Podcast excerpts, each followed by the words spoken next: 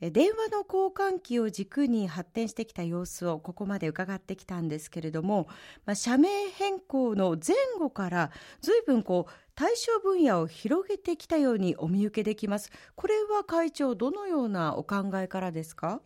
機器を作るのにですねソフトウェアの開発でありますとかまたあのハードの開発でありますとかいろんな技術が必要な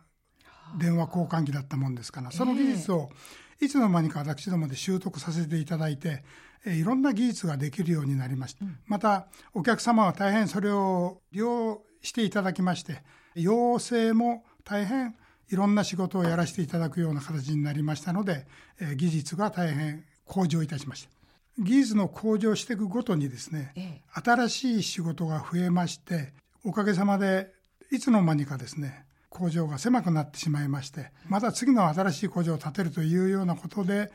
知らない間に工場ができるようになりました。また他の仕事をやりたいと思って工場を建ててもですねお客様がそれを見ててですね完成して1週間ぐらい経つと新しい仕事を持ってまいりましてですねそれで仕事が忙しくなるという。うわ順調ですね新しい仕事を探しに本当に苦労がなかったということなんですがでもやっぱりこうこういった業界に入り込んでいこうとかなんかそういった戦略というのは終わりだったんではないですか？はい。初めはですねそれである程度利益が出てたもんですから満足をしていていましたけれどもそれから NTT がですね、ええ、東と西に分かれるという時代に入りまして、はい、そうしましたら仕事はですね急にあの少なくなりました。交換機の仕事ですはい交換機の仕事、はい、それとあと東と西に分かれる1年間はですね、発注が本当に、えー、半分ぐらいに少なくなったもんですから、それで危機感を感じまして、えー、これからの時代を考えて新しいビジネスに入る努力を始めました。新しいビジネスに入る努力と言いますと？はい。あの私ども大変先ほどからお話している通りあの電話交換機の仕事で、回線の仕事でありますとか電気の仕事でありますとか特に若年の電気の配線の技術がですね、はい、大変向上してたもんですから、えー、これからどういう企業がですねそういうものを必要とするかということを考えて、うん、それで一番初めに必要な業種はですね車の皆さんがまだ電気にそれほど強くなかったもんですから車の産業に参入しようということを一つ考えました。えー、その次に、あと、私ども、あの、桐生の近いもんですから、はい、桐生でパチンコのメーカーさんがですね、やっぱり電気を、あの、まだそれほど、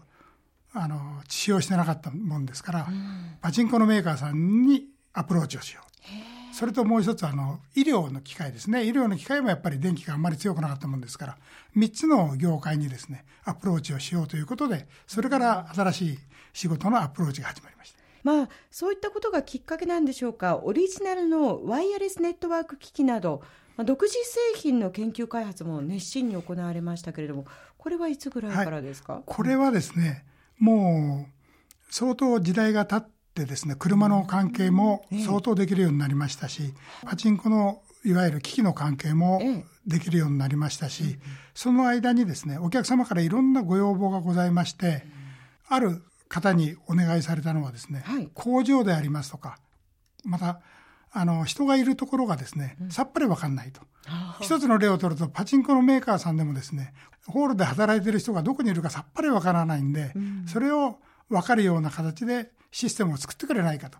また、電気の関係ではですね、人が2000人も3000人もいるところでですね、その人間がどこにいるかわからないから、そういうシステムを作ってくれないかというお話もいただきました。そしてそういったものも作っていかれたわけですか？大変お客様に申し訳なかったんですけど4か月後には私が製品にするということで、ええ、相手の社長さんと固い約束をしたんですけれども、はい、うまくいかなくてあんまり伸ばすわけにいかないもんですから、はい、4か月経った後にですねお客様のところに行きまして、えー、今回は大変申し訳ないんですけども、うん、うまくいきませんでしたと。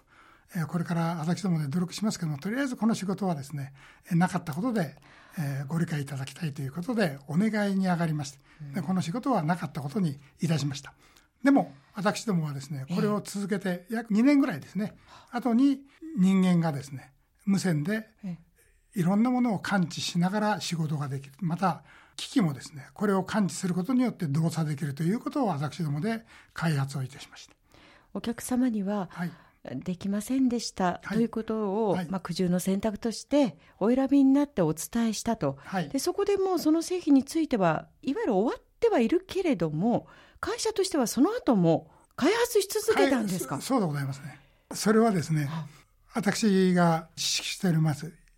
京セラの稲森さんっていう方がおいでになりまして。稲森和夫さん。はい。はい。その方がですねうちの会社はですね開発に失敗がないって言うんですね。なんで失敗がないっていうかというとですね成功するまで努力をするっていうんですね。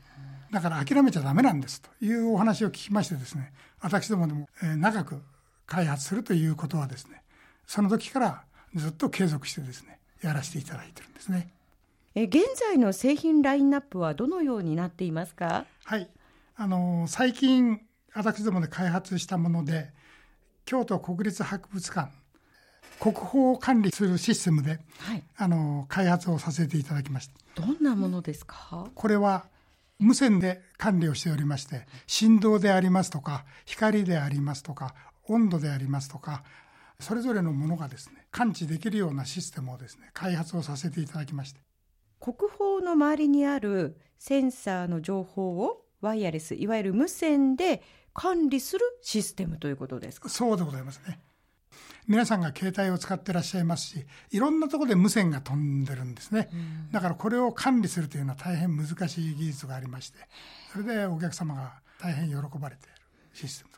今お話聞いてるとそもそものきっかけは、はい。その働いている人がどこにいるのかを感知するためのシステムを作ってくださいというところからスタートして、はい。今博物館に行ってらっしゃるわけですよね。ますねまさかその頃は博物館のあの機器を作るなんて想像もしてなかったんではないですか？そうでございますね。今の仕事もそうなんですけども、この博物館の仕事もですね、ええやはり建築の設計事務所をしている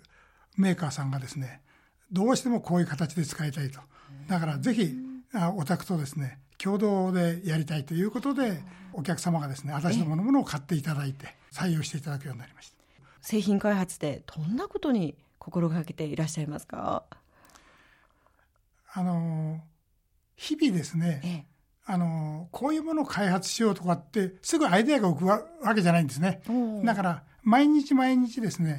自分たちが困ってること、お客様がお困りになっていることを考えることによってですね、ええそういうアイデアが浮かんでくるわけですね。あの、製品のアイデアというのはですね、考えたから生まれるんじゃなくてですね、え毎日毎日仕事のことを考えることによって新たな発想が生まれるということだと思います。え考えようと思って考えたから出てくることではないと。それともう一つありがたいことにですね、はい私どもでこういうものを開発したということを、私ども毎年ビッグサイドに出ていろんな製品をお見せしてるんですけども展示会か何か展示会でございますね。ええ。そうするとお客様のアイデアもございます。お客様がこういうものがないかとかこういうことができないかというアイデアはですね大変皆さんそれぞれの業種でいろんな希望がございますんで、その業種からですねお聞きしたものをお作りするということもございます。すぐできなくてもそれが考えられる、えーそれは2年後かもしれないし3年後にアイデアが出てきたのもございますから、はい。でちょっと視点を変えますが、まず生産設備への投資もとっても重要だと思うんですね。はいただあの、設備投資についても、この辺はやっぱり会長ならではのこうお考えがあると思うんですけれども、どのように思ってらっしゃいますか？はいあの設備投資はですえね、大体皆さん仕事が忙しくなってから設備をするというのを基本にお考えになってらっしゃる方が多いんですね。それは資金のですね、調達だとかそういうことがございましてええ、どうしてもそういうことになってしまうんですけども、そうではなくてですね、これからの時代をある程度考えて先に設備をしておいてですね、社員にもそれを熟練させると。いうことをしておきますと、お客様がこういう仕事って言った時にですね、すぐ仕事ができて、それ受注ができるということと、それともう熟練してますんで、生産性が大変効率がいいもんですから、利益率もいいということで、はい。仕事もですね、大変よくできますし、お客様も喜ばれてですね、いつも新しい仕事が出ると、私どもに指名で仕事をいただくようなお客様が増えております。お客様が欲しいと思うものを予測して作って、なおかつ技術ももう熟練させておくんですか？そうでございますね。えーそれどうやって未来を見分けるんですか？ここだっていうの。そんなに10年先を考えるんじゃなくてですね、おう2年とか3年ですから、はい大体時代の流れがある程度読みまして、それで景気がいいとか悪いとかっていうのは皆さんご存知の通り波があるわけですね、はいだから景気が悪くなった時に設備をするということをいつももうこれは30年前から考えてましてそれが習慣になってますんで設備ももったいなくありませんし必ず仕事が入ってくるというその運のいいというか考え方がうまく合うというかそういうことで順調にいってますね。そういう時の決断というのもやっぱり大切なんでしょうね。ええさてこの後コマーシャルを挟みまして杉原会長に再びお話を伺います。